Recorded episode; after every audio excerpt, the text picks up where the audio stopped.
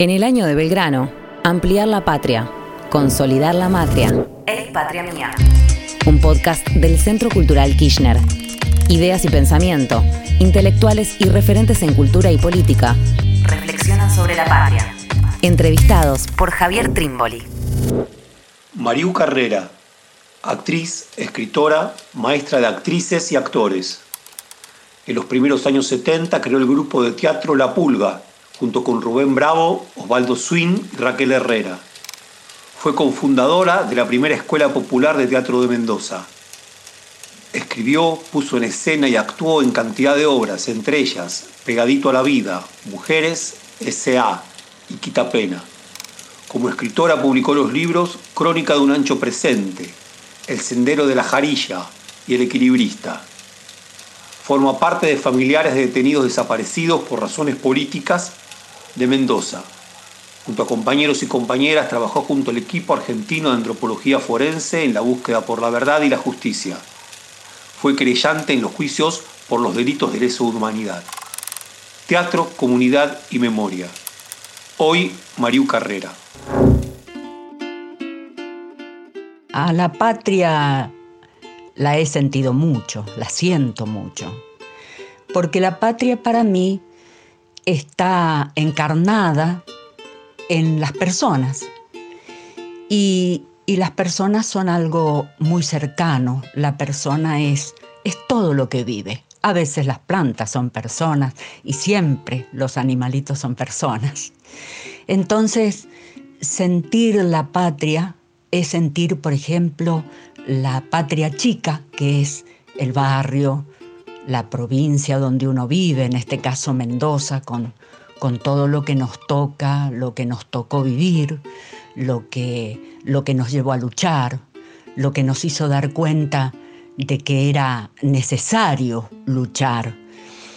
Y, y yo siempre trato, porque siento mucho, lo que pasa en la patria, en las personas de otros lugares. Entonces la patria no queda en lo chiquito.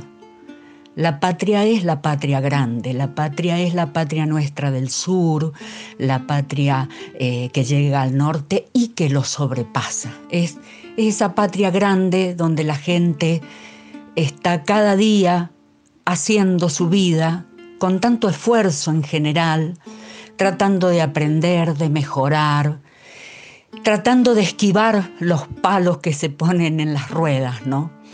esa, esa patria inmensa que, que por momentos duele mucho.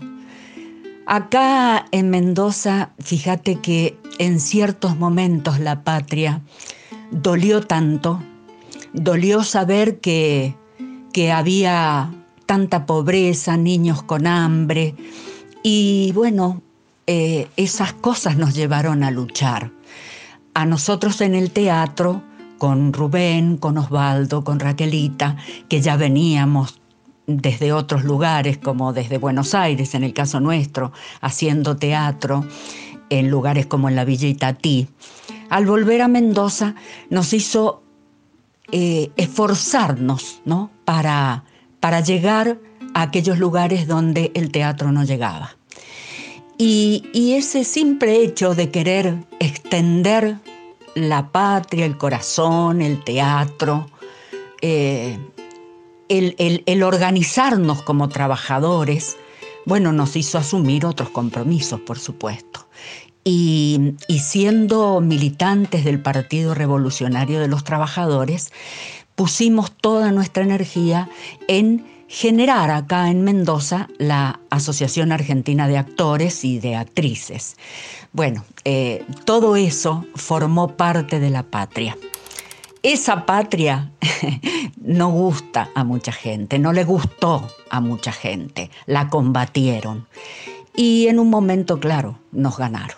Eh, Rubén Bravo, Osvaldo Swing, Raquelita Herrera, eh, muchos compañeros, mi propio hermano, Marcelo, su esposa Adriana Bonoldi, están desaparecidos. Ellos, Marcelo y Adriana, esperaban un bebé.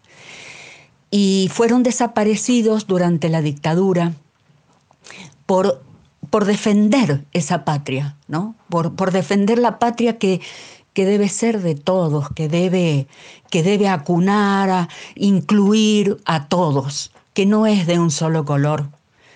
Imagínate que en la patria nuestra hay tantas naciones. Hay naciones que ni siquiera han podido abrir la boca abiertamente y decir lo que piensan, mostrar sus costumbres, tanto en el sur como en el norte. Eh, compañeros y compañeras que, que luchan diariamente y que, y que, bueno, no son contenidos. Pero yo siempre he encontrado en la manera de luchar, en, en el hacer, que es tan de, de los actores y, que después fue eh, real en la comisión de familiares de detenidos desaparecidos, ¿no? Porque ahí lo que hicimos fue eso, hacer, hacer, hacer cosas para buscarlos, para encontrarlos, para seguir cada día, cada día, cada día. En el teatro la unidad de acción es fundamental porque si uno no acciona aunque sea con un mínimo gesto que explica un mínimo pensamiento, un, sentir, no existe nada. La acción es lo que lleva. Y, yo relaciono la acción con la patria, una, patria que se ha ensanchado tanto como para contener y tener el nombre de matria. ¿eh? Eso ya en este último tiempo es producto de, de una lucha, te diría, milenaria, que no solamente es de este país o de este continente, sino que es de, de esa energía femenina necesaria de tener su espacio para que la cosa sea completa.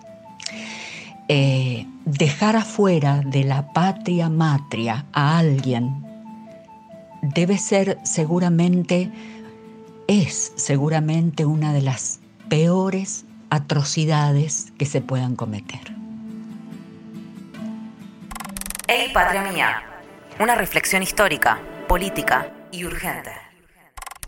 Sí, que vale toda la pena del mundo situarse ante el porvenir, porque el porvenir está acá, el porvenir es el hoy, como el ayer es el hoy. Yo creo que llevamos todos los tiempos en el cuerpo, en este presente. En el porvenir está ese nieto que hoy anda correteando por todas partes, que llega trayendo toda la alegría del mundo. Están los hijos que ayer eran los que correteaban y hoy vienen con toda su, propia vida. Y, y están siempre los compañeros con los que, con los que uno compartió de un modo particular acá, en esta dimensión, el pretendido pasado, pero que siguen siempre presentes y que estarán con nosotros siempre en el porvenir. Entonces yo creo que luchar por el porvenir es hacer lo que uno debe hacer hoy, es estar con en la tarea constante, que no quiere decir trabajar, trabajar, trabajar para producir. Quiere decir reflexionar, pensar, darse cuenta, eh, conocer, aprender, estar ansioso de aprender, ¿no? Como, como yo estoy ansiosa de aprender toda esta tecnología que es lo que nos lo que nos contacta con el otro, lo que nos acerca en este momento al otro. Es, es poder ver eh, que cada cosita que uno siembra hoy, ahí nomás empieza a florecer, a gestarse, empieza un proceso de riqueza. Y por eso también creo que hay que ser cuidadoso con el porvenir en este presente hay que ser cuidadoso con, con todo lo que nos puede hacer perder el tiempo, ¿no? Hay cosas que hacen perder el tiempo. Preocuparse demasiado por el qué dirán, por si alguien no está a favor nuestro, por, eh, por tanta cosa que se genera, prestarle oídos a cualquier mentira. La mentira es algo que obstaculiza el porvenir, el porvenir, porque no te deja vivir el presente, porque te hace olvidar el pasado.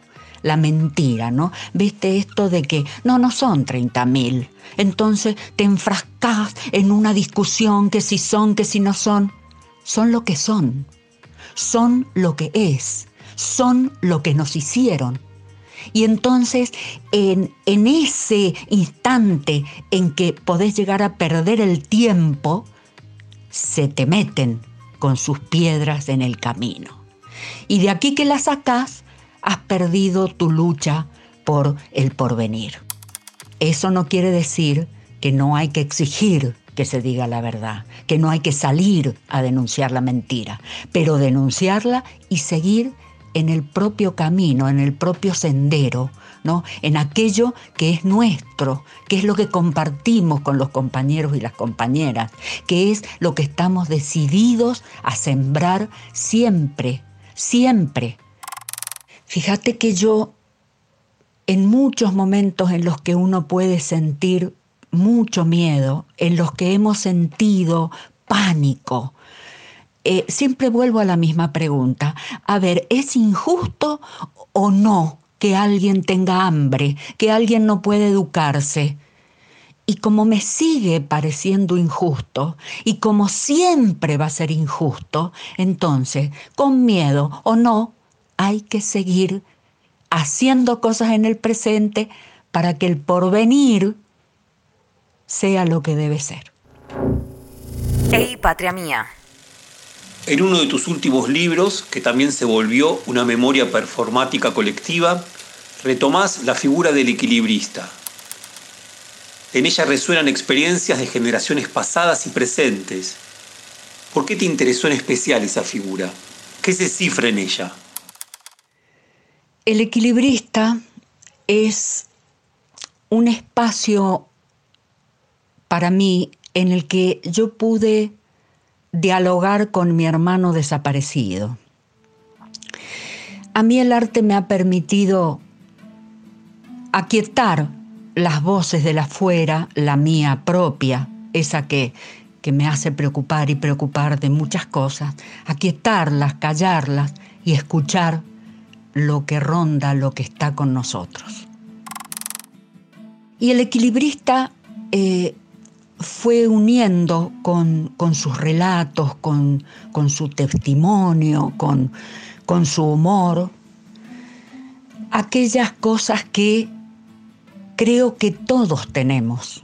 Yo creo que el equilibrista existe en cada uno de nosotros. Hay un equilibrista que nos permite eh, avanzar, eh, caernos pero volver a levantarnos, eh, observar que para que haya belleza tiene que haber justicia, darnos fuerza. Y, y en partes de ese libro, mi hermano me dice, subite al horno, que desde ahí vas a ver mejor. Nosotros desde chicos teníamos un horno en nuestra casa donde se hacía el pan y, y las empanadas. Y, y nos subíamos ahí a jugar.